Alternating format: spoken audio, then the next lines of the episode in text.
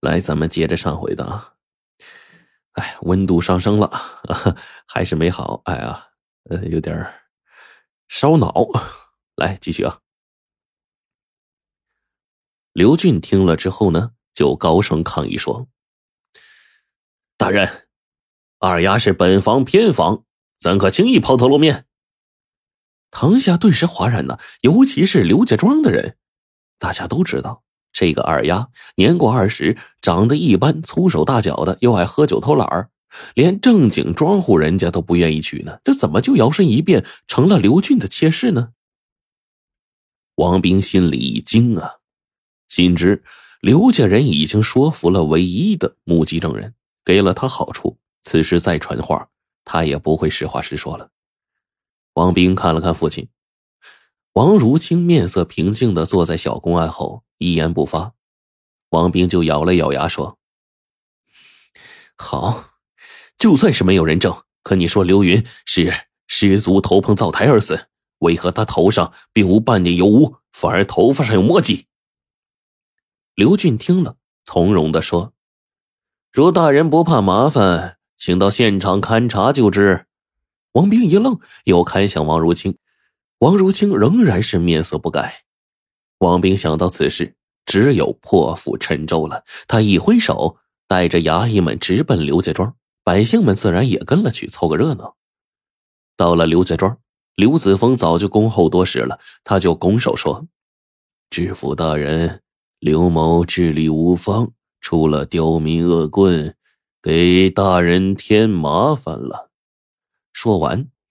他用只有自己和王兵能够听到的音量就说：“听说知府大人和知县大人是父子，一门双进士，父子同荣，可喜可贺呀。”王兵心里一颤，这事儿他没告诉过别人，这刘子峰却能摸着一清二楚，看来的确有门路。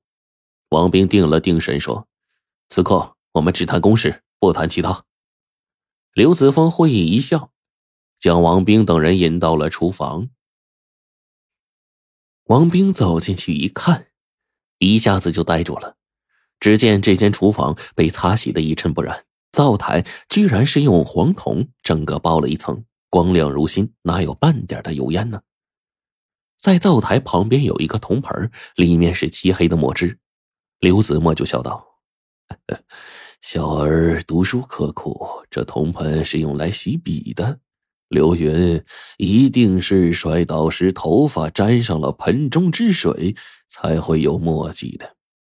王斌回头看了王如清一眼，王如清偏过脸对刘子峰说：“你树上拴的这只狗不错呀，看来并非凡品呐。”刘子峰叹了口气：“哎，就是这只畜生。”我每天好吃好喝伺候他，他不知恩图报就罢了，还把我儿子给咬了。我正要收拾他呢。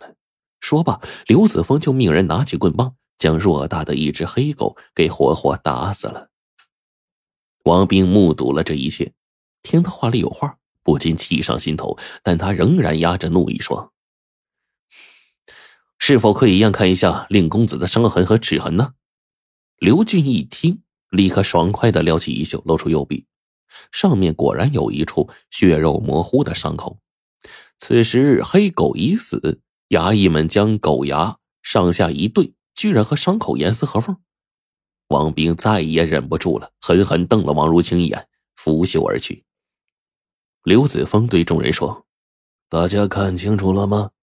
我儿子是清白的，我刘家书香门第。”怎会做那等伤害父老乡亲的事情呢？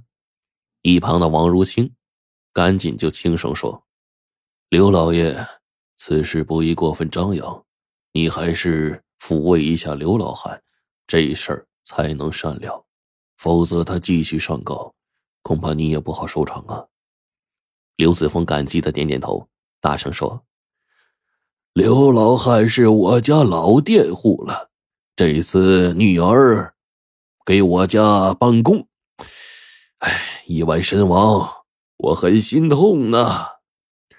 虽然他听信谣言辱我名声，但我不怪他。我决定给刘老汉纹银三百两，外加十亩田地，以慰他丧女之痛啊！在人们啧啧惊叹中，王如清微笑的上轿回了县衙。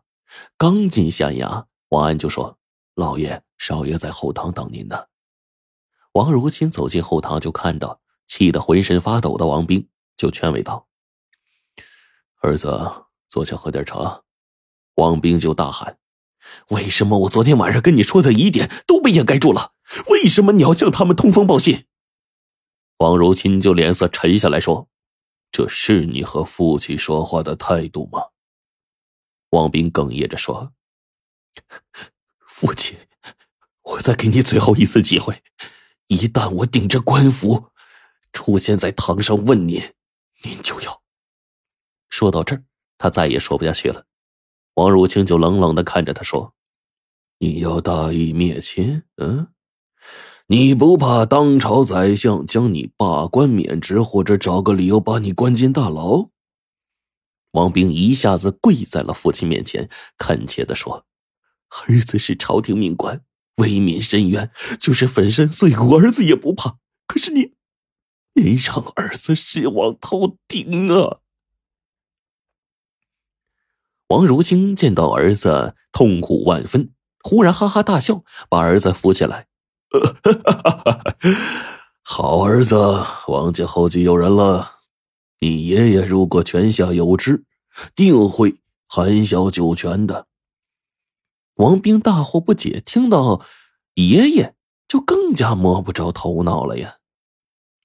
王如清就缓缓的说：“想当年，你爷爷……”也是做县令的，为人耿直，不畏权贵，被百姓称为王青天。哎呀，可惜啊，他这青天只当了一个月。当时呢，城里来了马贼，在城外杀了一户人家，朝廷以治理无方为由，把他给撤职查办了。后来他才知道，那马贼是假的，那户人家也是破庙里找来的死尸。是有人做套，故意整他。他一气之下一病不起，就把我叫到床边，告诉我：读书为做官，做官要做清官，还要做聪明官。保不住自己，也就保不住百姓。能智取，就不要硬攻，保住有用之身。才能为百姓做更多的事儿啊！